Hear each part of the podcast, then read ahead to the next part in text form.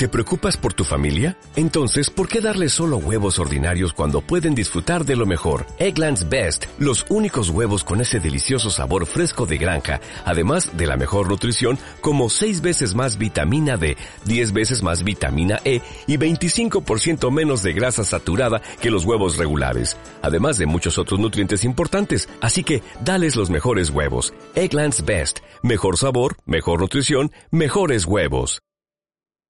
Culta, un programa donde tratamos de hacer un recorrido por la ciudad sobre el arte, la cultura, la historia, sus costumbres, sus tradiciones, sus oficios, porque tratamos de, traer a personas de, todos los oficios, de todos los gremios, de todas las edades, de todas las partes de la ciudad. Y hoy vamos a hablar de la fotografía. Es un tema que no habíamos tocado anteriormente pero viendo el patrimonio que tenemos en, la ciudad, tanto patrimonio humano, de artesano, de histórico, cultural, natural, de medio ambiente, en fin, todo vemos que en San Lucas hay una potencialidad importante sobre el mundo de la fotografía. Para que nos hable un poquito de la fotografía, hoy tenemos dos personajes jóvenes que nos van a hablar un poquito de un proyecto que tiene ellos entre manos aparte de, de otros trabajos que ya vienen haciendo anteriormente, ¿no? Para eso contamos hoy con el amigo Aníbal Cáceres Vidal.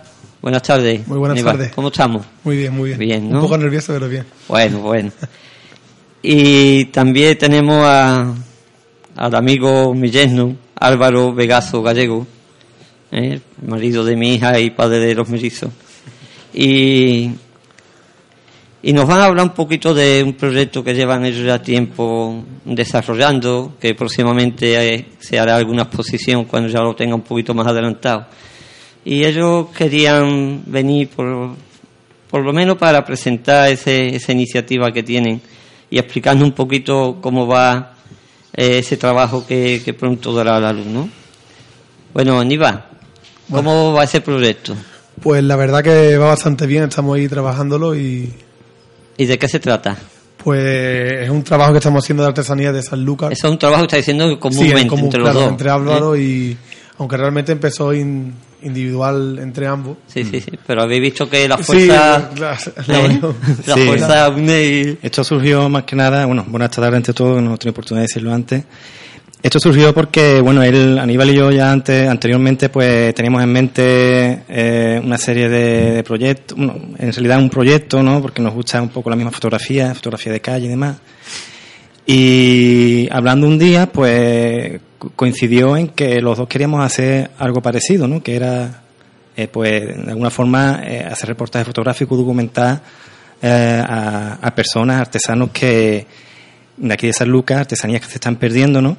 Y entonces pues teníamos las mismas inquietudes y, al final pues claro, lo que, lo que hicimos fue unirnos eh, en este proyecto colectivo y, y ya no solamente tocar aquellas artesanías que se están perdiendo, sino también un poco pues tocar todos aquellos oficios que, que, que aún siguen aquí eh, estando en San Lucas y que, y que realmente pues tenemos una, una variedad enorme, ¿no? De todas maneras, cuesta trabajo de llegar a las personas y pedirle permiso para que después de ustedes facilitar la cuestión del trabajo, fotografiarlo, que podáis llegar a los talleres, las herramientas, los materiales, porque hay gente mayor que también. normalmente eh, no hemos tenido problemas, pero sí que hay gente que pues, pues a pesar de la edad y eso que se echa un poco hacia atrás, claro. porque no sabe Mm, qué fin tiene este medio ni qué se va a hacer con las imágenes, pero bueno, para eso también lo hemos organizado un poco. Eh, lo hemos trabajado bastante bien para que luego no haya ningún tipo de problema. Claro, con ellos y con sus familiares, porque hay veces que dice, bueno, pues mi padre que lo ha grabado, que lo ha hecho una foto, que yo no sabía. Sí, de todas formas, digo, lo nuestro no es llegar y empezar a echar fotos, sino informarle, informarle. Es un proceso, una serie de visitas, de alguna forma porque no nos gusta llegar y si no, bueno, pues. Dejarlo que lo piense, como muchas veces hacemos se lo propone. usted y ya me va respondiendo. Se lo proponemos, le decimos la idea, que es un proyecto que queremos que salga a la luz y que es una cosa para San Lucas, ¿no? Que, que está bien que se en el recuerdo. Que se documenta ahora y que, bueno, si puede servir en un futuro para que alguien haga un estudio, pues mira, pues eso que se han encontrado, ¿no? Claro. Y la verdad es que no estamos teniendo mucha, vamos, no estamos teniendo inconveniente. La gente que colabora. Le gusta, le gusta la idea y, y vamos, que, que está colaborando mu- mucho con nosotros. Además son, protagoni- son protagonistas de, Hombre, de de- trabajo y Claro, ellos son los auténticos protagonistas del proyecto, ¿no? exactamente. Claro, que es que detrás de cada fotografía hay una historia de un personaje, de un artesano, de un artista, de y eso quiera o no quiera. Son muchos años también. hay que dejar constancia también porque desgraciadamente hemos visto cómo ha ido desapareciendo también mucha gente mayores y que queda muy poco testimonio, muy poco recuerdo de ellos, acaso de los aprendices que haya podido tener o de sus familiares, pero creo que se podía haber aprovechado todavía más yo porque por suerte he conocido muchos artesanos desde hace 45 años y tengo en mi memoria fotografías en mi memoria tengo fotografías de verlo a ellos haciendo su trabajo. Lo que no tengo es el papel, o sea, la foto en papel, ¿no? Pero en la mente tengo yo de, de niño de montones de gente que, que se han ido desapareciendo, ¿no? Y tam- también está bien porque puede salir la inquietud de alguien, gracias a este proyecto, algún joven que diga, oye, mira, esto me, me llama la atención, Claro. me gustaría también aprenderlo y quién sabe, quizás Sí, sí, sí, gracias sí. a esto... Que se sepa que también existe, que Sí, hay o sea, personas aparte ahí. existe, eh, a lo mejor hay alguien... Claro, eh, un poco como el, el nombre del programa, ¿no? San Lucas Oculta, ¿no? Que la gente sepa que aquí en San Lucas tenemos auténticos artesanos, artistas, ¿no? Porque la línea que separa uno de otro es muy delgada y que, y que, bueno, pues están ahí y están haciendo su trabajo día a día y luchando como cualquier otra persona que esté, por ejemplo, en, en, en una fábrica trabajando en serie, ¿no? Son trabajos más, más dedicados, más manuales y, y sí Claro. tienen cierta tienen una carga antropológica y un poco más zolera, ¿no? Estos, estos talleres cargados de, de tiesto, de herramientas Y antiguas. de muchas telarañas. La esencia, la esencia. De muchas telarañas. Exactamente, tiene una, una esencia que, que la verdad es que mm, se van a ir perdiendo con el tiempo, ¿no? Hay Sí, muchos sí. oficios como los de tolenero, eh, redero. Eh, La eh, gente que hace la- las la- canastas o los asientos de NEA, Exactamente, que los zapateros, estos que todavía quedan muy poco. esos son oficios que no se están heredando. Claro, también no por se lo- transmiten por lo que- generacionalmente. por lo que dicen, ¿no? Porque eh, el aprendiz ha ido perdiendo y ya las inquietudes de los jóvenes pues son, Son otras, otras, claro. son También otras. las, ma- las máquinas también, hay máquinas que ya hacen ese trabajo. Hombre, claro. No queda igual, pero sí, Sí, que Se, sí. se está perdiendo. lo- Claro, sí, La evolución. sí. Claro, esa es también la San Lucas la Curta, como tú decías, son Claro. los cimientos de la ciudad, los pilares de la ciudad que nos han llevado hasta aquí y de alguna manera hay que hacer un pequeño reconocimiento y dejar ese testimonio de, de Ah. todas estas personas, ¿no? Además que me incluyo de que ha- hay trabajos de los que he trabajado en este, en este proyecto, de que no, tenía- no- ni conocía yo, ¿sabes? Claro, claro, está todo Entonces eh, está muy bien porque ¿sabes? va a aprender la gente de oficio que no se, no, no se conocía Claro, y La gente te cuenta sus anécdotas. Exactamente. hombre, están llenos de anécdotas, ¿eh? Y, o sea, al final nosotros eh, estrechamos vínculos porque, lógicamente, mientras las personas pues les estamos haciendo la foto, nos cuentan, Claro. Eh, vamos una, dos, tres veces las que hagan falta porque nos dicen, oye, mira, llégate tardía que voy a empezar esta cosita y me gustaría que la... Entonces, eh, llegamos a intimar en el sentido de que, bueno, pues nos cuentan anécdotas suyas muy personales. Cosas particulares, cosas claro, que cada particulares. uno ha ido pasando en su vida. Y la verdad que, bueno, tienen una carga bastante importante, ¿no? Desde Sí, el punto sí, de vista sí. emocional. Y, Ahora lo que está ahí es preparando para en un futuro poder hacer una exposición, ¿no? eh, exacto, una ¿Eh? exposición y quizás un fotolibro o un libro. Claro, algo, Y- algo que lo deje. Exactamente, para que se quede constancia en el tiempo y, Claro. Sí. y que alguien bueno, pues, se quede ahí. Sí, los forasteros y mucha gente que vengan también por aquí por San Lucas que se debe parte de, de la historia de nuestros oficios antiguos, ¿no? De, lo que va por ahí ya desapareciendo. De todas maneras, ese tipo de fotografía, que, que lo harían ustedes en color, en blanco y negro, o sería Eh, va a ser en color, ¿no? En color. En principio el blanco y negro le daba otro punto, ¿no? Pero claro, si la, la idea es un poco dar a conocer y que de alguna forma reavivar, ¿no? La artesanía, qué mejor que, Claro, que el color porque se ha hecho ahora, no Que- hacerlo imitar en una color, fotografía antigua ni nada de eso. que hacerlo en color y que, bueno, pues de alguna forma tenga cierta cierta vida, ¿no? Y Sí, sea un sí, poco más... y, y realidad de, de en el tiempo Claro, que ha para- hecho, ¿no? Y para ciertas fotos, por ejemplo, si vamos a hacer una foto algún cuadro o algo, Sí, sí, sí. que se vea el original, los colores tampoco, ¿sabes? Claro, Que o- tenga todo claro. el mismo. O la madera, si alguien está trabajando con la madera, o está trabajando con una fragua, que se vea el sea, color de las llamas, se Hay vea... colores en talleres que, Sí, sí, sí. que aunque quedarme en blanco y negro, pero como en color no, no van a Claro, quedar. claro, son, son irrepetibles. La verdad es que un taller tiene una esencia que nada más que entra uno, guarda uno está silencio por el respeto que, que tiene, ¿no? Nada más que estos Mucha historia, situaciones claro. antiguas que ya hemos ido desapareciendo. Entonces la idea es de que cuando tengáis toda esa colección de, de hablar Sí. con... No, no, no, ya la,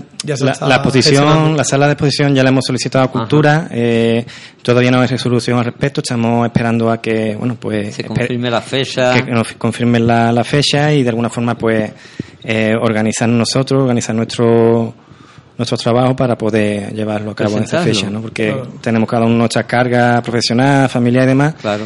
Y, pero bueno, que de momento va bien, llevamos aproximadamente eh, realizado la, la mitad y bueno, pues nos queda la otra mitad y en ello estamos, ¿no? Claro. Muy Esperando una respuesta. Bueno, bueno. Que lo importante es que se vaya haciendo el trabajo. Nosotros, pase lo que pase, vamos a seguir este proyecto. va- Buscaremos cualquier solución, pero Sí. Bueno, hemos hablado un Ve- poquito... ve- ve la luz, perdona, ve la luz la, la va a ver porque ya haremos nosotros lo posible para que Claro, lo haga sí. y que cueste si- lo que nos cueste. Claro, y si hay que esperar un mes más porque la sala está Exactamente. ocupada Llevamos- ya llevamos varios meses, no nos importa esperar más, pero Claro. si Sí, sí, sí. estamos haciendo esto bien. Sí, sí, es que sí. nosotros, esta, este proyecto, pues de alguna forma se puede compartir por las redes sociales, por internet, Claro. eh, llega a mucha gente, llega también a mucha gente mayor que hoy día también es capaz de desenvolverse bien con las herramientas de internet y demás, pero claro, hay otra mucha gente que no tiene accesibilidad o son ya mayores, no, o- y entonces mm, como una foto terminada en papel, no a mí hay, que me dejes de cuento, que sí. yo no es por faltar Entonces- respeto a- al internet ni los ordenadores ni nada, ¿eh? pero yo cuando cojo una foto en el papel en mis manos, para mí tiene mucho claro. más valor que verlo Claro, en- entonces de esa forma, pues somos capaces de llegar a más gente, ¿no? Esa persona mayor que en su, está en su casa, no tiene acceso a, a esa información a través de, la, de los ordenadores, pues se puede llegar a un momento de la exposición y ver trabajo, ¿no? Claro, claro. Para mí es como un libro, un libro de papel. Yo sé que hoy las redes sociales y lo, todo eso está muy bien. Está pero muy bien para publicidad, pero- Yo cojo un libro así, y me siento en cualquier sitio Claro. y la libertad que tú tienes de coger el libro y eso no es Eso lo mismo como, que... como los, los PDF. ¿eh? Bájate el libro en PDF. Claro, no tiene la misma esencia que, Hombre, no, que vale. tenerlo ahí en, el, en la estantería Na- o na- leyéndolo. na- Nada más que escuchar el papel, vámonos. Mm. Me parece que no, pero es, otra cosa, ¿no? Exacto. Bueno, eh, hemos hablado de este proyecto que tenéis en común, pero yo quisiera saber un poquito más de ustedes. Eh, ¿Dónde nace Aníbal? Pues yo nazco en, en Ibiza en, mil, en el 91. Ajá, que tú eres mallorquino. Eh, sí. De por ahí, de Mallorca. Exacto. ¿No? ¿Y Mira, allí tus padres de qué se dedicaban? Eh, mis padres trabajaban en la hostelería, mi madre cuidaba a los niños Ajá. y, y a los cuatro años ya volvimos aquí, Aquí a San Lucas. que es Sanlúcar para dedicarse a lo que es la agricultura. Ajá. O sea, que tu padre es agricultor. Exactamente, ah, ha trabajado de todo. Bueno, bueno, Eh, pero un se ganó. ¿Y ahí naciste? ¿Cuántos hermanos son ustedes? Eh, so- somos do- dos hermanos en total. Muy bien. ¿Y a qué colegio estuviste yendo a estudiar, a Eh, aprender? o- estuve en Blas, Inf- en el Blas Infante, estuve. Ajá. Luego pasé a Cristóbal Colón, el instituto. Y, y he estado bastante en Doñana también. Estuve en Jerez Ajá. estudiando. Sí, sí, sí. Y, Y- allí terminé ya mi.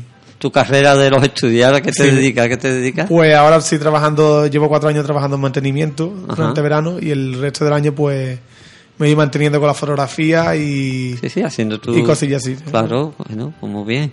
Y Álvaro, ¿y tú qué haces por ahí? Pues yo nada, para sacarlo ahora mismo. ¿Dónde naciste? ¿Dónde naciste? Pues yo nací aquí en San Lucas, en maternidad.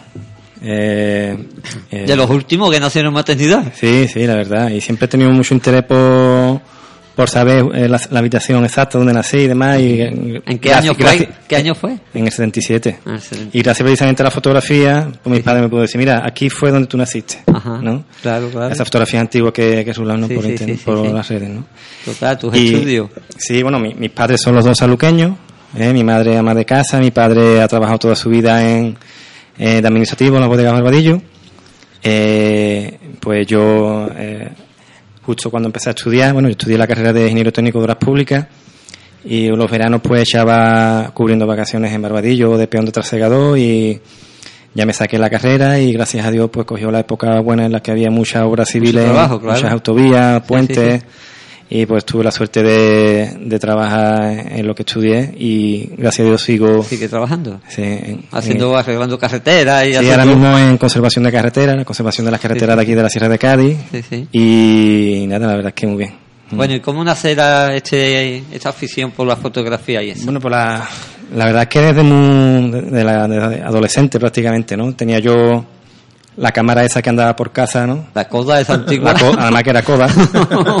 la Istamati. Iba a casa, Rica- a casa Ricardo a comprarle los, Los carretes. carretes de, de ASA 200, de, eh, de- de- cuatro- de 20 fotos. de 400 asas, además en blanco y negro, me gustaba. Sí, sí, sí. Y al final, bueno, eran fotos que hacía yo a mis amigos, a mí, pero... Y luego ya, pues, con el tema de los estudios, dejé un poquito apartar la, aparcar la fotografía. Sí, sí. Y fue justo cuando terminé la carrera y empecé a, tra- a trabajar, pues ya empecé otra vez a retomarlo, ya en la era digital, dejé Claro. los carretes de un lado, ¿no? Las Sí. películas. Y así estuve hasta 2008 con las típicas cámaras compactas. En 2008 ya me hice de primera reflex. En 2010, pues de- tuve un parón porque nacieron los, Los los niños, mellizos. los mellizos. Y a casi los tres años, pues, y gracias a, a que surgió San Lucas Foto, ¿no? La asociación en la que estamos, que después Que también pertenece usted a una asociación Sí. de fotógrafos que hay en San Lucas. pues retomé otra vez el tema y, y hasta el día de hoy la verdad es que mm, no hay día que pase que no piense en sacar hacer una una, foto. una foto. Claro, claro. Ade- Además, también hace convivencia, ¿no? Con ese tema de la asociación de, de Claro. fotógrafos, ¿no? Va y Sí. visitáis a las bodegas.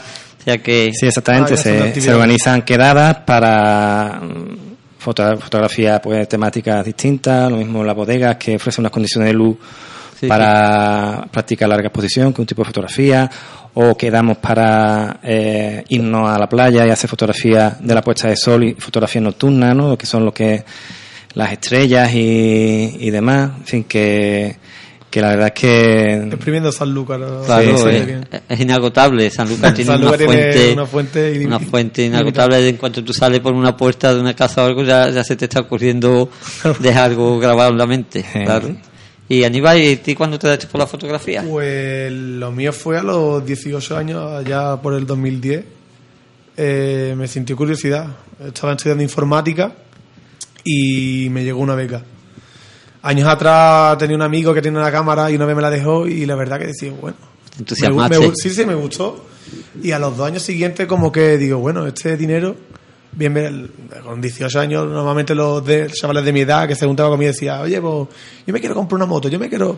Y yo dije, bueno, máquina. voy a decantar, me voy a pillar, me voy a comprar una, una cámara. Sí, sí, Y sí. ahí cuando empecé con la fotografía, eh, yo te digo, estuve haciendo cosas en discotecas, eh, estaba haciendo cosas de deporte, la verdad que todo, todo lo que se ponía de por medio.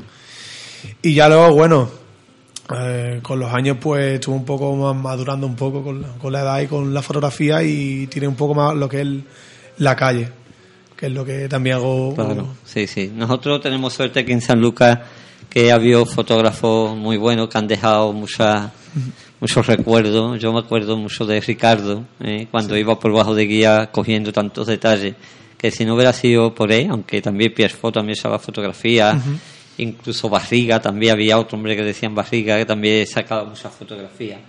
Y que tenemos muchos recuerdos de aquel tiempo por ello. Gracias. porque porque si no es que debajo de guía o de otro sitio de San Lucas no hubiera quedado nada. Y de eso yo voy a poner un ejemplo de mi parte, que yo en mi casa puedo tener 7, 8 o 10 mil fotografías muy malas, ¿eh? la verdad, son muy malas fotografías, porque yo le he ido haciendo fotos a casi todos los recorridos de mi vida, de los trabajos y, y de gente que me voy encontrando, ¿no? Y yo no soy como ustedes, que te prepara, que si busca la luz, que si busca la sombra, que si el objetivo para adelante, que si el objetivo para atrás, yo cojo pum, yo la foto y ya está. Después me arrepiento y digo, uy, me podía haber echado más para acá, me podía haber echado más para acá, ¿no?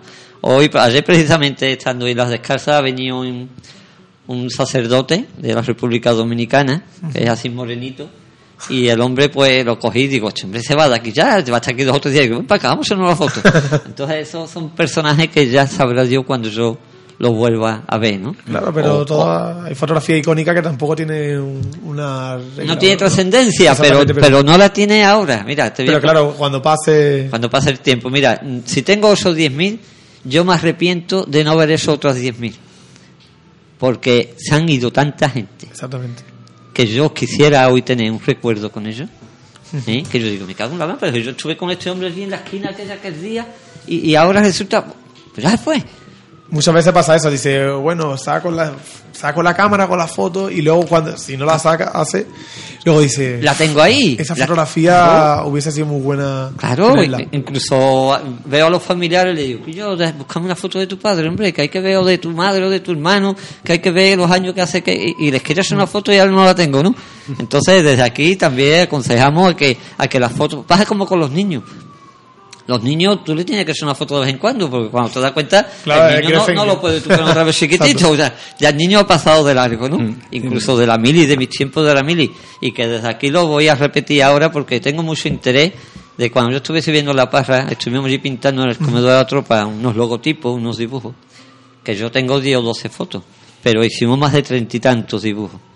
Y yo desde aquí, si alguien me está escuchando, o nos está escuchando, si alguien estuvo en La Parra, también, desde el año 76 hasta por lo menos el año 85 por ahí, que no la cerrarían, o el año 90, había mucha gente que conozco, pero ninguno se le ocurrió echarle una foto a aquellos dibujos. Y si hay alguien que tuviera o conoce a alguien que tuviera, que yo quisiera rescatar alguna, porque aquello seguramente ya no existe. ¿Y qué trabajo me hubiera costado a mí, lo mismo que ese oso foto, haber echado 30 hacerlo. fotos? ¿Acaso va a tener tiempo siempre para volver a los sitios y poderlo Dicen hacer? que, dicen que uno es bueno por las fotos que no hace. Exactamente. Sí, uno sí, es sí. bueno, uno es buen fotógrafo por las fotos que no hace. Claro, pero después te arrepientes, ¿no? Dice, me cago en la más, tenía que, que haber hecho esto, ¿no? Sí. ¿Eh? Y hay a veces, veces por pereza, otras veces por, bueno, Sí, o porque no lleva la no máquina lleva la encima. cámara. Aunque ahora fácil con el tema de- del móvil, es Sí, muy sí. fácil. ¿eh? Yo, yo le había puesto de un ejemplo que una foto que yo sé una mañana. ¿eh? porque yo soy muy buen fotógrafo, pero soy muy curioso. Y un día que me levanto a las 7 de la mañana y había una luna llena, ahí en el poniente, preciosa. Fíjate si era bonita la luna, que tenía un arco iris alrededor. Y yo se lo comento a alguna gente, y no se cree que la luna tuviera un arco iris, no media luna, sino un, Un completo. círculo. ¿Y sabe por qué? Porque había mucha niebla Claro. había niebla y el agua que tiene la Sí, niebla alrededor de la luz de la luna se convertía en un arcoíris. ¿Y qué hice? Que claro, mi maquinita es muy mala, pero yo cojo y le echo la foto. Claro, al echar la foto, ¿qué hago? Le doy al zoom. Exactamente. Al zoom lo pongo tan amplio, tan amplio, tan Que amplio. luego pierde, que pierde pierde estabilidad. calidad. Sí, pero ¿qué descubrí con eso? Que cuando relevo la foto, se ven las gotas del rocío como si fueran gotas de agua en la foto. Había ampliado tanto el zoom Que se había visto de- el detalle de... que se veía hasta las gotas del agua. O sea, el rocío lo había hecho yo tan grande, tan grande, que se veían gotas de agua en la fotografía. Digo, ¿será posible que si no hago esto... Bueno, pero te salió el arcoíris o no? Hombre, claro, todo eso, sal- todo eso yo- salió. Ahora, ahora yo tengo ganas de verla la foto. Claro, pero las gotitas de agua tú no las ves, como si tú lo hubieras hecho a través de una lupa o a través de un microscopio. Y yo mismo me sorprendí, digo, pues no creo que he descubierto yo que las gotas de rocío se pueden ver a través de una máquina de fotos. ¿Te das cuenta? Pero eso son cosas al azar. ¿eh? Pero que hay montones de detalles, ¿no? Bueno, eh, estábamos hablando del proyecto, de la fotografía. Y ahora, ya que estamos hablando de este tema, Javier, ¿cómo vamos de tiempo para la musiquita? Vamos bien, ¿no? Dos minutitos, bueno. Pues ahora, mm, ya que hablamos tanto de la fotografía y, y en particular de los retratos, porque una cosa son las fotografías, otra cosa son los retratos. Está la fotografía de retrato, ¿no? Hay bastante vertiente de la foto dentro de... Claro, porque nosotros siempre hemos un retrato, para que sea hoy, ¿no? Y hablaremos después de un pintor, ¿eh? de Julio Romero de Torres, que era un pintor retratista, como Goya, como Velázquez, como Zurbarán, como mucha gente. Pero me gustaría que cada uno de ustedes me diera un poquito una versión de, de, de cómo nace la fotografía, ¿Qué, qué, qué tenemos de historia, de cómo nace, quién descubre el tema este de, de, de la fotografía, ¿no? Porque eh, ya sabemos que es verdad que cuando hemos descubierto eh, la tumba de Tutankamón en Egipto o lo que sea, y vemos algunas figuras, algunas pinturas, eh, el rostro de Nefertari o de quien quiera que sea, eh, es como un retrato en pintura, ¿no? Porque eso se puede llamar un retrato, ¿no? Eh, una pintura, ¿no? Sí. O vemos un retrato de, de- de la familia de Carlos III o lo que sea, es un retrato, es pintado pero es un retrato. ¿eh? O sea que retrato en pintura lo hemos visto. Pero ¿cómo nace este invento de, de- de la fotografía? Bueno, ¿Eh? pues, bueno, esto, la base de la fotografía es lo que, se- lo que es la cámara oscura, ¿no? Y de ahí viene el nombre de las actuales cámaras, ¿no? De la cámara oscura esta, ¿no? Que no era más que una, una habitación grande, cerrada, ¿eh? con un pequeño orificio por el que entraba la luz y proyectaba la imagen eh, de lo que estaba afuera, pero en la otra pared invertida. O sea, como si fuera un espejo, ¿no? Exactamente. Exactamente. Y entonces eso mm, se empezó a descubrir la, la época con los filósofos griegos, Aristóteles y demás, que tenían, pues empezaron a estudiar las ondas de la luz y demás, y ya de ahí están los primeros datos de la cámara oscura, ¿no? De, de esa época, ¿no? De los griegos, ¿no? De hecho, la, la propia palabra fo- fotografía procede de, del griego, ¿no? Foto es fos, que es luz, ¿no? Y grafía es grafis, que es escribir. Entonces, al final, la fotografía es escribir con luz, ¿no? ¿Eh? Es de alguna forma, pues, saber la situación de luces en las que estás para tomar una fotografía, aprovecharte, aprovecharte al máximo de ella para poder sacarla en las mejores condiciones, ¿no? Y entonces, el problema que, que tenían con esa cámara oscura es que, bueno, pues proyectaban la imagen, pero de alguna forma no la capturaban. No, no se quedaba grabado. No. Lo que hacían era que se metían dentro y, se y, y dibujaban o pintaban lo que veían invertido. Como un No proyector. había ningún grabado, solamente. Exactamente. Sí, sí, sí, sí. Luego ya con el, con el tiempo, ¿no? Pues mm, es- esa, esa cámara fue, se fue reduciendo a, a- Más pequeña. más pequeña, lo que son las cajas estas que hemos visto, ¿no? Unas cajas. Y aparece lo que es la cámara estenopeica, ¿no? Que al final eh, entra la luz, pero sí capta lo que es la imagen a través de un elemento que es fotosens- foto- fotosensible, ¿no? De la primera foto que se, que se data, eh, el material que se, que se utilizó fue betún de Judea, ¿no? ¿Eh? Y luego ya mm, Daguerre, eh, en el siglo XIX, a principios del siglo XIX, pues utiliza lo que son las sales de plata y de, ahí y es capaz de, de capturar la imagen en una placa, ¿no? Con esas sales y de ahí viene que el nombre de lo que es el daguerrotipo, ¿no? El daguerrotipo. Y luego ya a partir de, de ahí, pues ya empieza a evolucionar, ¿no? Y vienen ya por lo que son los- el negativo en papel, el positivo en papel, eh, empieza ya a evolucionar hasta que mm, la empresa Kodak es capaz de esa placa sustituirla por, Por un cliché. por un carrete, una Sí. película. Sí, sí, sí. ¿eh? Y entonces ahí es cuando verdaderamente empieza eh, la afición por la fotografía, ¿no? Y empiezan a manejar cámaras, pues los fotógrafos que consideramos los verdaderos maestros de la fotografía, ¿no? Como pueden ser Robert Capa, Enrique Cartier-Bresson, eh, Elio Herwig. Entonces, en- de hecho, Enrique Car- Cartier-Bresson, su primera cámara con 13 o 14 años fue una Kodak, ¿no? ¿Eh? De, de eso yo te iba a poner un ejemplo. Yo me encontré, yo me encontré una cajita tirada en un contenedor y tenía unos documentos que hablaba de 1870 y de 1901. Era de un soldado, total. Y ahí me encontré como si fuera una carpetita así, con muchos clichés que eran de coda. Y son de esas fotografías así antiguas, de estas cuadradas, que más que color negro pasa color sepia, ¿eh? Así. Sería, eso serían de, form- de formato completo. Claro, como, como la tiene del Choco, ¿no? Así es como se veía, que por cierto se lo regalé a una nieta y ella lo ha podido revelar y todo, y que estaba en muy buenas condiciones, ¿no? El- en la historia el- hubo ahí un paro muy, muy grande porque el problema es que no sabían, o sea, no, no se atinaba en cómo capturar la imagen, ¿no? Entonces ya, pues, ya- te digo que con los científicos y, y Niepce, que fue uno de los que pues em- empezó a, a descubrir que el- las sales de plata eran sensibles a la luz y pues eh, hicieron, hicieron uso de ellas para poder capturar las imágenes. sí, sí.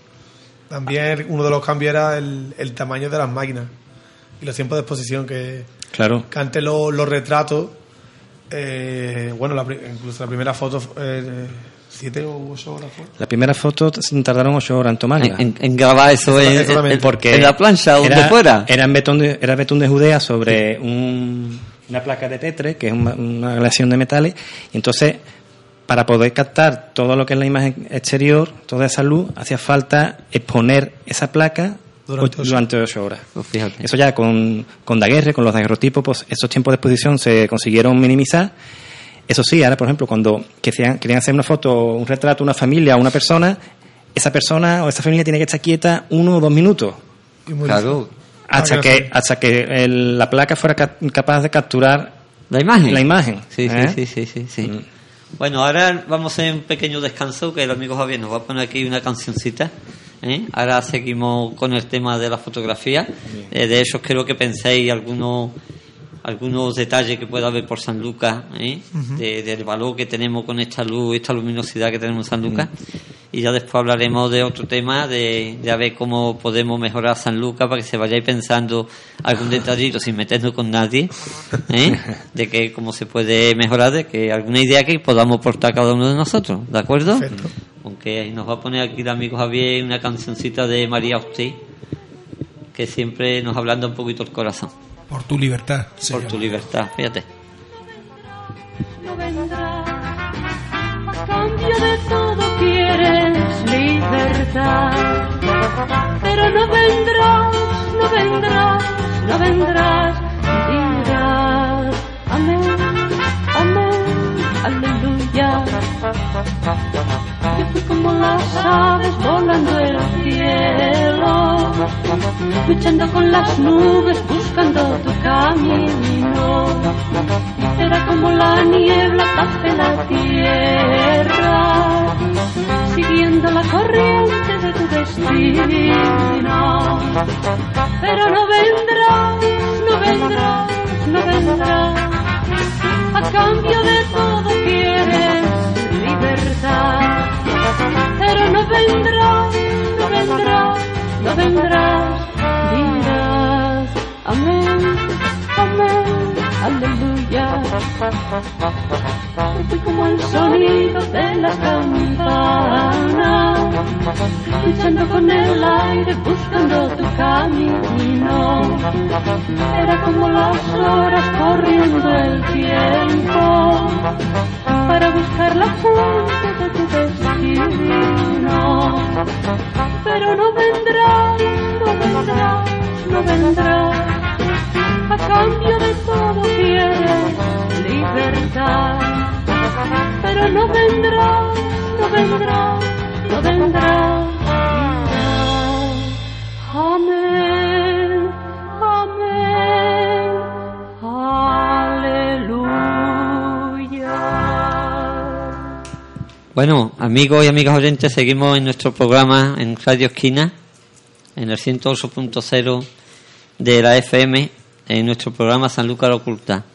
Hoy con dos personajes de la fotografía de la ciudad que vienen a presentarnos un proyecto que tienen entre manos y que próximamente verá la luz según vaya ocurriendo las circunstancias de, de la presentación o bien el lugar donde se pueda presentar la, la exposición, ¿no? Estábamos hablando de un poquito de la historia de la fotografía, porque es verdad que muchas veces vemos un papel fotográfico y vemos que eso hoy es muy fácil, pero para llegar hasta aquí, pues fíjate todo lo que ha habido que, que andar, ¿no? Los inventos, los experimentos y, y eso. Era pura física y química, estudios de primero para saber captar la luz, luego para poder impri- eh, imprimirla, eh, ¿no? Revelarla en Sí, papel, sí. eso era todo química. Sí, sí, yo, yo eso de que se metía en una habitación ahí con muy Una poca cámara. luz y cogía un papel, lo metía en un, en un cubo de agua, yo no sé dónde era eso. Bueno, eso es el, el, como se revela la foto de, de películas. mm. Sí, sí, pero que yo eso no lo he entendido nunca, vamos, que sigo todavía hoy sin, sin saber que, que eso, que era un ácido, eso es agua de verdad, o que eso dónde se metía. Esos son unos productos químicos. eh, el- vamos, de hecho, tenemos pendiente, yo tengo pendiente hacer un curso de revelado de talla analógica porque de, de analógica porque nos te explican el procedimiento hasta hasta conseguir la foto y, y la verdad que es muy interesante el, el tú echar una foto hoy día y no poder verla a la cámara Claro. ¿eh? como la, con, la, con las digitales, y, y está ahí en vilo de si me habrá salido bien, me habrá salido mal, Claro. y luego llega, llega el momento y tú metes ese papel eh, en la cubeta y empiezas a menearlo y empieza ahí a, sal- a salir la imagen, eso dicen que es una, una pasada. ¿no? Claro, y, y ya no solo eso, sino ve los tipos de fotografía tan grandes que, que se hacía antes. Hmm. ¿eh? Porque hoy ya sabemos que con todo esto del digital y todo eso se puede hacer todo lo que tú quieras. Claro, porque antes, ya te digo, podía hacer. Bueno, tenía que pensarte más bien la, la fotografía. Claro. Y ahora es cierto que, que es más fácil por el tema de que, bueno, esta foto no me gusta, pues la voy borrando. Claro, claro. Y- Sin embargo, de la otra manera, tenía que gastar en carrete, tenía que gastar en revelado. Y, el claro, experimento y como salía. Exactamente, entonces tenía que hacer mismas fotos para ver si. De todas formas, mm, se está volviendo otra vez a, al tema, al tema analógico. Hay mucha gente que, eh, le- que lo experimentó en su día y la ha recuperado y bueno, pues a lo mejor sus trabajos más comerciales, más profesionales, pues lo hacen con cámaras digitales, pero luego su fotografía más particular y de, y de autor, por así decirlo, Claro. pues la, la hacen Un con trabajo más artístico. más, sí, más artesanal, ¿no? Claro, Ahora claro. de artesanía. es más, quería añadir que estuvimos planteando en hacer el proyecto de artesanía con. Con, esa técnica, ¿no? Exactamente, pero claro, tampoco. no disponemos de, De los medios, claro. Eh, Y- mucho el tiempo, mucho exactamente, el tiempo. tiempo. Entonces se, se, Sí, se sí, hubiese alargado el, el periodo de, Claro. de Claro. Yo porque en aquellos tiempos de que por cierto una fotografía de mi padre estaba en el mirador de Doñana y la foto tenía por lo menos un metro y medio por uno y se ve mi padre así en un lancer y bajo de guía con los brazos cruzados que el perfil cualquiera que lo vea del tiro lo identifica a contraluz y en aquel momento Ricardo que era el que andaba por allí tenía una vespita blanca o tenía unos 150 que algún día también queremos traer al hijo por aquí a Ricardito que estuvo conmigo en el colegio. Y, y nosotros hacíamos unos tableros de madera así como esta mesa donde él después pegaba esas fotografías. Y ya yo tenía 8 o 9 años y decía, yo, pero esto, esto ¿cómo se hace? ¿Cómo, cómo se saca esto de, de, de una bandeja de agua? ¿no? Porque yo ya eso no sé ni cómo, ni cómo se hacía, ¿no? Metería O- papel en una bañera, por lo menos. o, o lo proyectaba así. Yo, yo es que eso, te digo la verdad, ¿eh? No Tiene la- duda ahí, tiene. Eso se lo podemos preguntar a su nieto o al propio Bambané o a, o a su tío Ricardito, que Claro, seguramente claro. que lo han visto. No, yo, yo, una de las dudas que yo tengo es de meterme yo en un cuarto de eso Sí. y ver yo cómo se hacía eso de, de las fotografías. Tengo yo esa curiosidad, ya te digo, hace Pues 50 eso, años. Hace Eh, 50 hay gente que da talleres y si tiene curiosidad te viene un día y lo... Sí, sí, sí, no, eso yo no me quiero ir de aquí sin saber, o si yo cojo un papel y meterlo en el agua, a ver, A ver qué lo sale, ¿no? A ver de qué sale. Bueno, hablando de San Lucas, Sí. Qué club y qué colores tenemos en San Lucas, ¿no? Qué patrimonio, verdad que hay mucho, muchos tanto rincones. patrimonio histórico, artístico, cultural, humano, natural. Incluso aquí viendo el celaje o viendo el cielo todas las noches o casi todas las noches cuando vemos cuando vemos ese lucero que vemos ahí muchas veces pegado a la luna eh, es que aquí se puede mirar para todos lados ¿no? y, y yo que tengo la suerte de poderme subir en las espadañas de las iglesias incluso en los panteones que aunque en los panteones también muy poca luz pero muchas veces me gustaría que se reflejara esos momentos que se ve ahí en esa penumbra en esa media oscuridad ¿no? ¿Eh? ¿Qué pensáis de, de, de San Lucas? A ver, contarme algo de todos estos rincones tan bonitos que, que hay por aquí, ¿no? Yo la verdad que San Lucas, eh, ya te digo, yo vivo aquí, le tengo mucho aprecio y es una ciudad que tiene mucho abanico en el tema de la fotografía. Eh, no es una ciudad, pero tiene muchas tradiciones, muchas muchas zonas en las que se le puede se le puede sacar mucho partido y, y, si- y como este programa, muchos rincones así ocultos que Claro, de todas maneras te voy a contradecir. San Lucas no es una gran ciudad, pero No, sí, pero- es, no. sí es una ciudad leal y noble ciudad, que ya en 1700 y pico ya se le consideró una ciudad noble y leal, o sea que, que dejaba de ser un pueblo, lo que no es una gran capital ni nada de eso, y, y que vaya creciendo poquito a poco.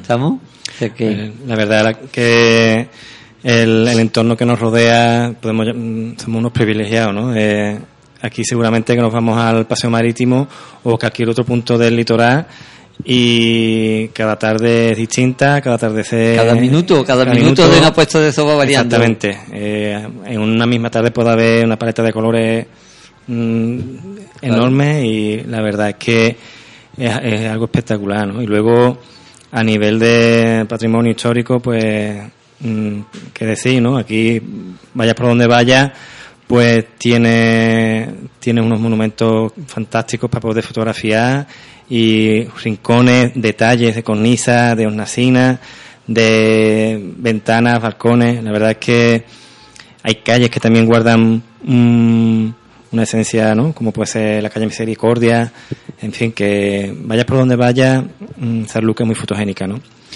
Sí que es verdad que los fotógrafos, bueno, la gente que, que lleva más tiempo con la fotografía, pues dicen que, hombre, claro, que ya la tienen mm, Muy repetida. muy repetida, y entonces, claro, el, el hecho de que alguien saque una foto mm, que se salga un poco de, de lo que estamos acostumbrados a ver, pues se le valora, ¿no? Se valora. Sí, sí, sí, sí. A Yo... mí- sí, sí, habla, en mi- habla. En mi caso, por ejemplo, yo que estoy viajando últimamente, estoy siempre afuera.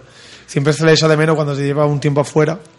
Siempre se le echa de menos. Es más, eh, cuando estoy viajando y vuelvo, siempre veo cosas que no veía antes. Claro, Otros siempre. otros enfoques, ¿sabes? Y Claro. no, Siempre, no, eso se agradece bastante. Trae como otra mirada. ¿eh? Viene con sí, otra sí, mirada. Como que se evoluciona cada vez que, que viajo, vas evolucionando Ajá. y a la vez vas echando de menos la ciudad y vuelve con, con otros enfoques más. El proyecto artesano, eh, en mi caso fue por, por un viaje que hice a Marruecos, eh, al, en Nadará, es un curso de un taller de fotografía de Julián Ochoa y Daniel Casares. Y una de las cosas fue porque me mandaron a hacer como una serie fotográfica y una de ellas fue sobre la artesanía también. Allí en Marruecos. Eh, Sí, sí, sí. Exactamente. Entonces fue como, digo, oye, yo que estoy viajando, hago fotografías de afuera, pero realmente no, no me centro bastante en lo que es San Lucas. Entonces fue también... Claro, claro. Sí, sí, sí. Como si fuera un descubrimiento. oye, eh, claro, como digo yo, yo, yo, por ejemplo ahora me voy a Valencia, y, oye, me voy de aquí y no tengo la esencia, realmente no tengo fotografiado bastante la esencia de, de aquí, de cosas que... Claro, muchas veces es como si tú en un espejo vieras otra ciudad y no ves en el espejo la ciudad Claro, de San pero Lucas. eso, eso pasa, claro, si estás aquí, si nunca se sale, entonces no valoras las cosas, pero cuando te vas afuera, llevas un tiempo, dices, "Buah, echo de menos mis raíces, echo de menos y, y ves las cosas de, de, De otra manera, otro claro, sí, sí. Además, hay muchos fotógrafos que ven fotos de aquí y dicen, oye, qué luz más, más bonita tiene, ¿no? Qué luz más especial, ¿no? Digo, hombre, es que estamos en la costa de la luz. Aquí, Sí, sí, sí. eh, si algo no nos falta es luz, ¿no? Y encima, pues muy bonita. La verdad es que... Sí. mm, Es que hay un resplandor que a veces que hasta molesta, ¿eh? el resplandor de, de tanto brillo y tanta luz como se ve ahí en la mano, estas puestas de eso que se ve como un espejo, ¿no? Mm. Ahora hablando de eso y desde aquí lo- los quiero decir. eh, hemos visto un montón de fotografías por ahí, como estos libros que hizo el cabo de San Lucas para recuerdo. Pero yo tengo por ahí tres o cuatro fotografías que me faltan. ¿eh? Yo las tengo grabadas, las fotos las tengo yo en mi mente, en mi cliché. Lo que pasa es que no las puedo transmitir. Como que dijo Álvaro, que se queda en la mente la... Claro, entonces ahí habían bajo de aquí una draga, eso ustedes no lo habéis conocido. Y mira que he visto montones de fotografías, pero no encuentro nadie que me enseñe una foto de la draga. La draga era una draga de Rosario, eso se le llama como una noria. sí, yo, ¿Eh? yo las he visto trabajar. Entonces después venían los ganguis con los remolcadores, se ponían en el costado, iba vaciando el fango, después se echaba y se sacaba ahí afuera la más. Pero yo no veo esa draga, yo es que no veo esa fotografía. Lo mismo esa draga está en el puerto de Sevilla o puede estar por ahí por cualquier sitio, ¿no? A mí me gustaría saber de esa draga. ¿Dónde está esa draga? Por si alguien, claro, por si alguien ha visto alguna foto, si alguien se acuerda o sabe por dónde se puede encontrar. A mí me gustaría volver a ver esa draga que hasta los años 70, por ahí, o 68, 69, tuvo que estar por ahí, que yo la viera. Después lo mismo estuvo más tiempo, ¿no? Lo mismo está ya en desuso, está ya No, bueno. oxidada. Bueno, ¿eh? Y, bueno, y- y otra foto es de, lo- de los barcos de cabotaje que venían, eran unos barcos así antiguos, como los que se ven en las películas estas de Estados Unidos de los años 20, que eran barcos con las pruebas rectas y con la hélice media afuera y con muchos palos de cabotaje, entonces ponían el costado American Sporting Branson, American Sport Lines. Y, y, y eso no lo veo. Y yo, si alguien tiene alguna fotografía, pues que se ponga en contacto con nosotros a Hay- ver de qué manera podemos rescatarla. Hay grupos en, en las redes sociales, en Facebook, que de gen- hay gente que tiene verdaderos documentos fotográficos y de vez en cuando escanean las fotos y las suben, Sí, las sí, comparten Sí. y es de agradecer, ¿no? Porque mm, te, de alguna forma... Te facilita el conocimiento de las cosas, ¿no? Si no, ¿cómo lo va a ver uno? Yo Inclu- siempre- Incluso personajes que, que dicen, oye, este es mi, este es mi familiar, gente que ha subido una foto y... Sí, sí, sí. Y de todas maneras, como muchas veces decimos, que, que de qué sirve un grano de tigre guar- guardar un cajón, ¿no? Exactamente. Eso igual que una fotografía. Hay que Yo- compartirla, yo creo que... Claro, yo ese cliché que me encontré con un montón de fotografías de esa familia del año 1900, yo para qué quiero ese cliché en mi cajón guardado. Bueno, pues ahora la, la, la área en la que estamos es lo mismo, ¿no? ¿Para qué queremos tantas fotografías guardadas en el disco duro del ordenador? Claro. Y bueno, pues eh, al final no las terminamos in- imprimiendo ni revelando, ¿no? Porque eh, es más fácil ahora pues mm, subirlas a, a Facebook, sociales. al Twitter, subirlas a redes sociales Claro. y ahí las enseñas, las compartes.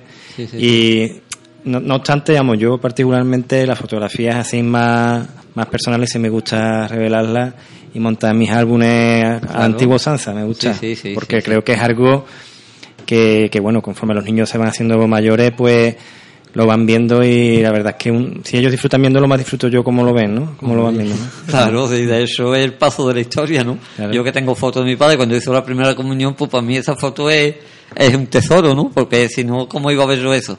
O de mi madre cuando tenía 15 años, ¿no? Exactamente, es como tú dices también, que dijiste antes, que, el- que no es lo mismo verla a través de una pantalla que No, ver no, no, a mí que me... y- No, con un papel, vamos... Exacto. Una fotografía terminada Sí, sí, sí. se dice que es terminada, pero esa, en papel. Sí, sí. Yo es- es que a mí es que es algo que lo llevo todos los días. Yo te digo, todos los días me tengo que echar alguna foto o cualquier cosa de, de las que estamos haciendo, ¿no?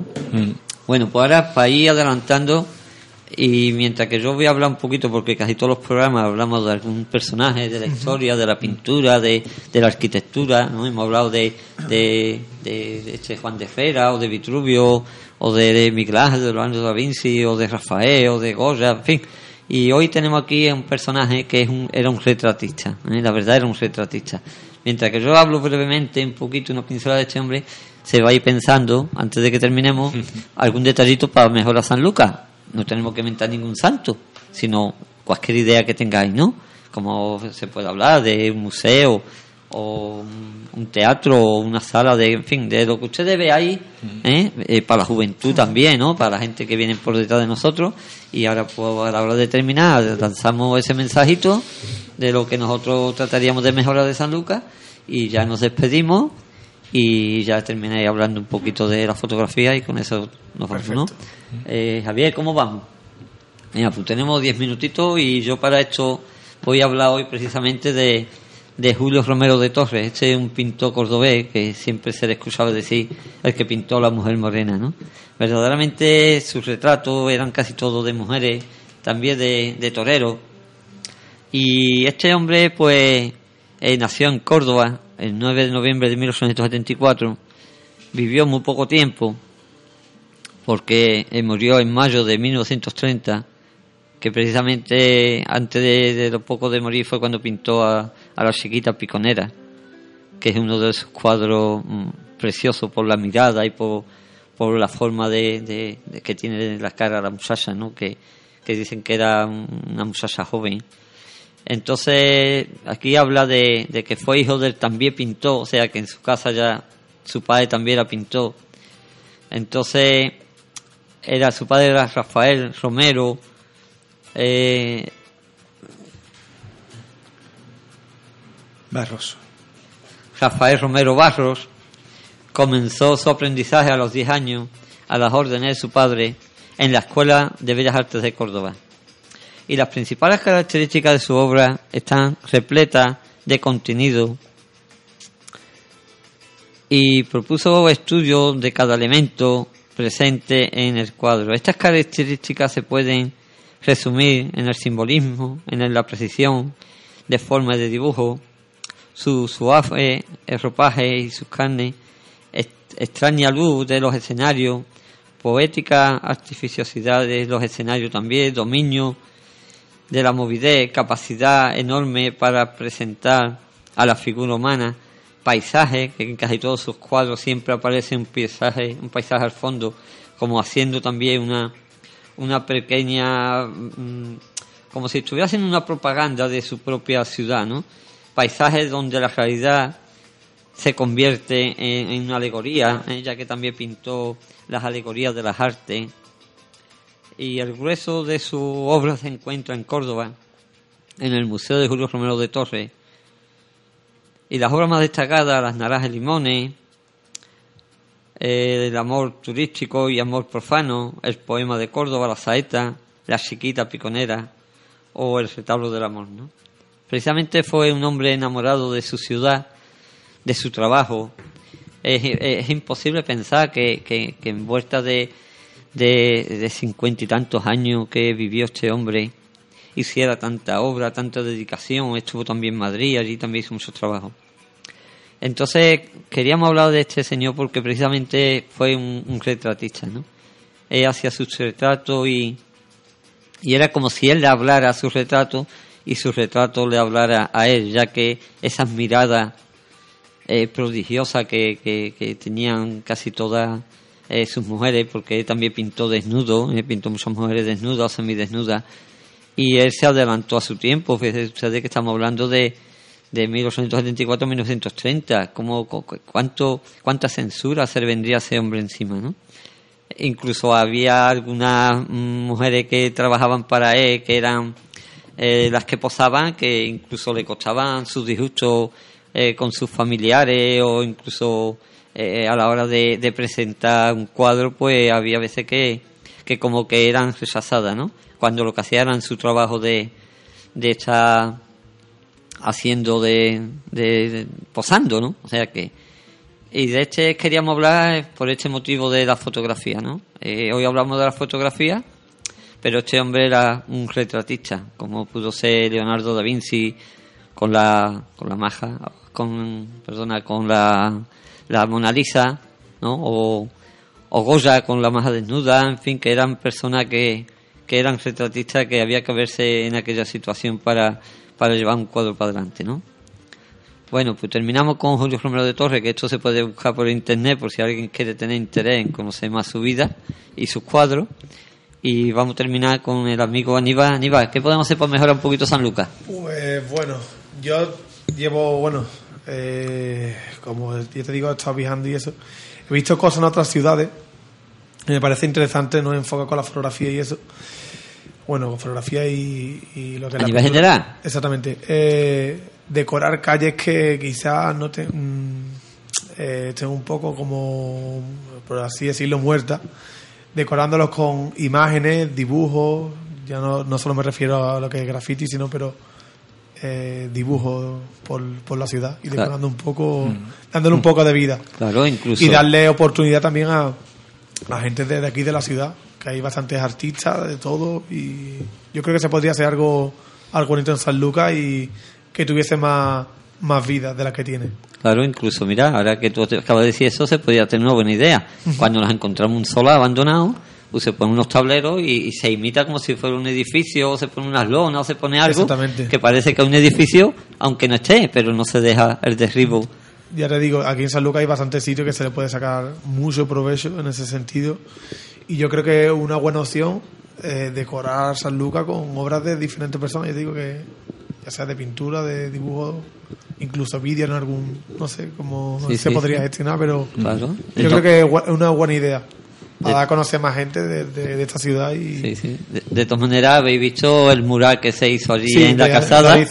¿eh? Que yo tengo una foto con ese chaval. Yo, en cuanto lo vi venir por aquí, digo, este no se me escapa. Este lo cojo yo porque sabrá Dios cuando lo veo otra vez. Incluso vino hasta mi casa y todo. El muchacho, muy amable. Además, Es parece a ti. es ¿eh? Ten- Tenía un, un perfil así. Arish, ¿no? ¿Eras el Aris, llamado? Arish. un artista eh, Sí, internacional. sí, sí, además lo hizo muy ligero, lo hizo muy bonito y muy bien, pero tiene un perfil ahí parecido al tuyo, no sé si lo llegaste a conocer, así como Barba y eso. Sí. Bueno, Álvaro, ¿qué hacemos con San Lucas? Bueno, Para el pues futuro, hijo. A partir de hoy, a partir de mañana. eso podría ser, de aquí podríamos sacar otro cuatro pro- programas, ¿no? Bueno, no, no, pero un poquito breve, para no cansar mucho a la gente. No, hombre, yo me voy a centrar un poquito más en el tema de la fotografía y la oferta cultural, ¿no? Lo que es la, el- lo que podemos, lo que se nos ofrece, ¿no? Para poder ver en salas y en, en la propia calle, como dice Aníbal, la verdad es que apostaría un poquito más, ¿no? Por ese tema, por ese tipo de, de, oferta, ¿no? De dar a conocer gente que, artistas que están aquí en San Lucas, que se están iniciando y darle un empujoncito, ¿no? A lo mejor pues con una pequeña exposición o, o algún tipo de trabajo así más particular a través de, de cualquier administración, ¿no? Eh, eh, más o menos la, la mejoría yo lo podría canalizar por ahí, ¿no?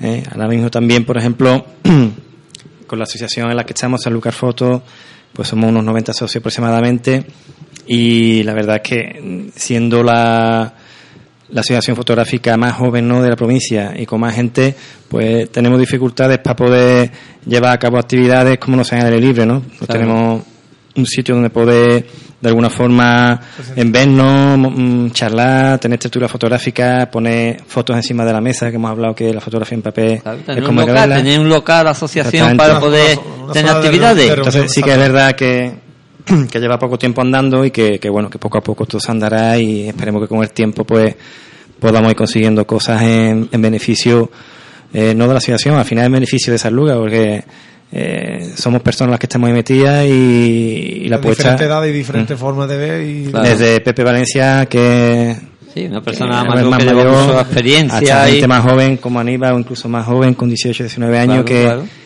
que sienten curiosidad e interés por la fotografía y, y mientras se esté pensando en este tipo de cosas y no en otras, pues fíjate tú si, si estamos ganando, ¿no? Claro, transmitir, transmitir, proyectar a la ciudad de San Lucas en, en conferencias y en exposiciones. Eso es. ¿eh? Yo voy a dar mi opinión. una ciudad muy cultural, que sea muy cultural. Claro, yo voy a, dar, voy a dar mi opinión, lo que decíamos hace un momento de que se hiciera un concurso de fotografía, ¿eh? donde se sacara un pequeño detalle de la ciudad, de cualquier rincón, y que después se pudiera presentar y la gente adivinara dónde se encuentra ese detalle. ¿Eh? Una fecha, un tornapunta, una esquina, incluso, ¿por qué no? Hasta, hasta lo- lo- lo- las columnas de mármol que tenemos en las esquinas de las casas, Sí. ¿eh?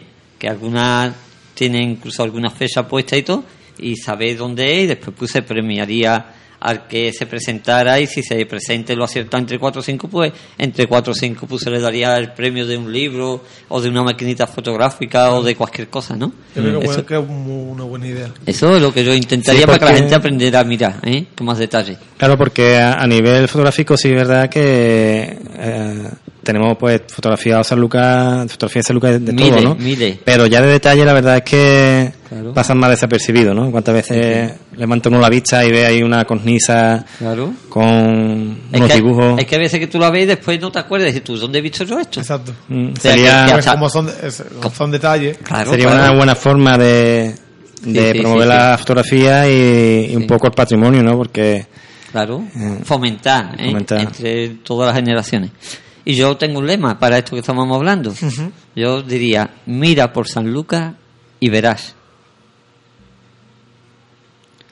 Lleva doble sentido. sí, sí.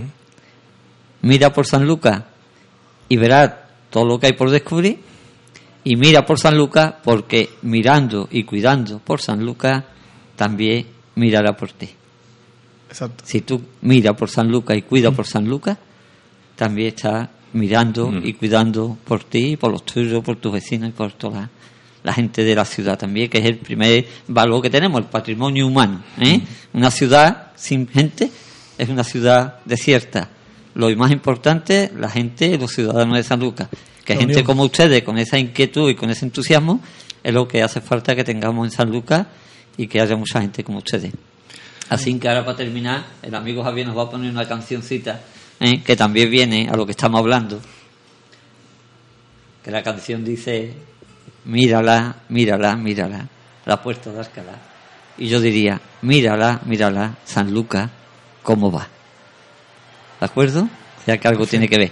Muchas gracias por haber estado con nosotros. Gracias a A ti, a, a Radio Esquina por habernos dado esta oportunidad de... al amigo Javier, que es el técnico, ¿eh? y que le va a ustedes bien con ese proyecto de la fotografía y Sí. que lo veamos en una exposición. Simplemente queremos decir que bueno que si alguien eh, que es artesano o tiene algún familiar artesano y quiere participar de nuestro proyecto, pues se puede poner en contacto con nosotros en el siguiente correo que es fotoartesanía.sanlucar@gmail.com. Y bueno, pues si estuvieran interesados estaríamos encantados en contar con ellos. Pues muy bien, pues muchas gracias A vosotros. y a seguir A bien. ustedes. Y vamos a escuchar esta cancioncita y con eso nos despedimos desde Radio Esquina. Y seguramente no sé si mañana se podrá repetir este programa o el domingo por la mañana. Y si no, pues hasta la próxima semana. Que Muy bien. tengamos buena semana. Igualmente.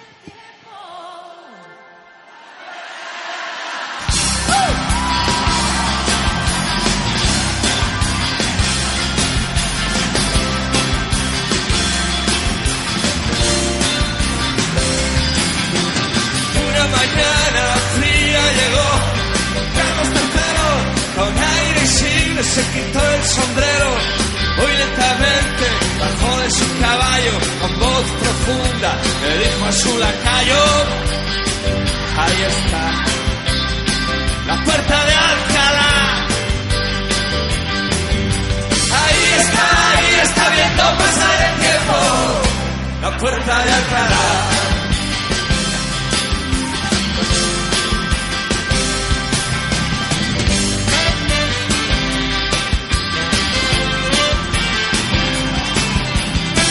Con casaca, monarcas de otras tierras, farrones que llegan inventando la guerra, milicias que resisten bajo el no pasará, y el sueño eterno como viene se va y ahí está,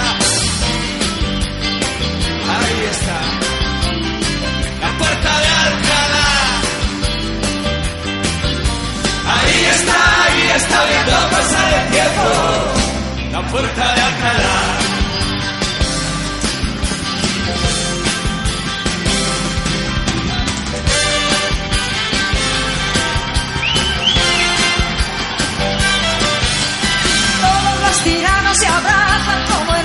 Exhibiendo a las gentes sus calvas y detentes, manadas de vacantes, 200 estudiantes inician la revuelta, son los años 60 y ahí está, ahí está, la puerta de Alcalá. Ahí está, ahí está viendo pasar el tiempo, la puerta de Alcalá.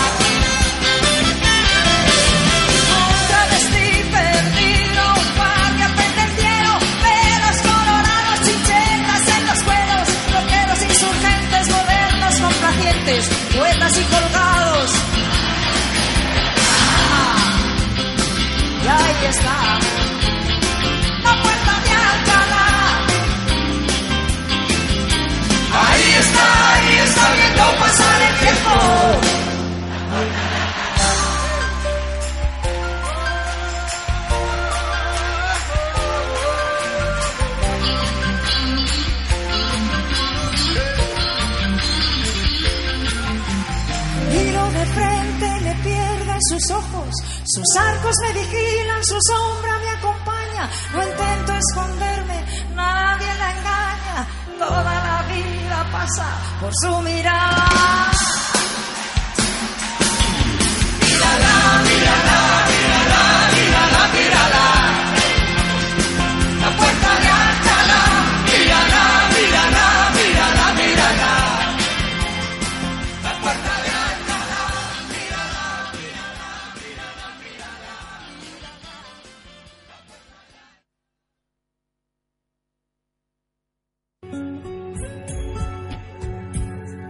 Sanlúcar Oculta. Programa presentado y dirigido por Joselito Pericache.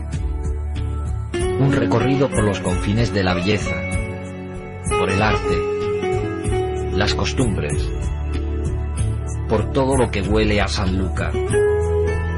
Sanlúcar Oculta.